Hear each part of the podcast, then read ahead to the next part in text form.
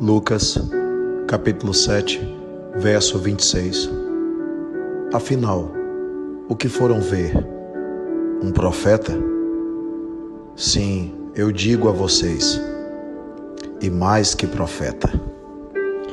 Jesus se referia a João Batista.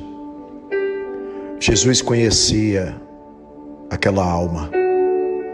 Jesus sabia quem era João Batista de fato. Jesus conhecia o seu espírito. E ele sabia que aquele profeta em específico fazia parte do projeto divino para anunciar o reino dos céus na terra, para anunciar a sua vinda, para anunciar o momento em que ele pisaria sobre a face da terra para levantar os coxos, para dar visão aos cegos, para curar aqueles que viviam sob influenciações espirituais nocivas, para salvar da escuridão, para iluminar os caminhos. Jesus esclarecia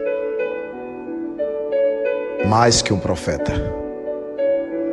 Eles foram ver no deserto mais que profeta, porque ele havia sido prometido, prometido por Deus, para vir primeiro e aplainar os caminhos do Senhor. Mas, como disse Jesus, não o conheceram e fizeram com ele tudo o que quiseram, e assim também fariam com o filho do homem. Existe um projeto divino em tudo. Existe um projeto divino para você, para mim, para todos nós, para esse planeta, para a terra. Jesus prometeu que os justos, os mansos e pacíficos, herdarão a terra. Por isso, no Pai Nosso, venha a nós o teu reino, venha a nós o teu reino Jesus, venha a nós o teu reino. João Batista te anunciou e nós queremos continuar anunciando que a terra te recebeu,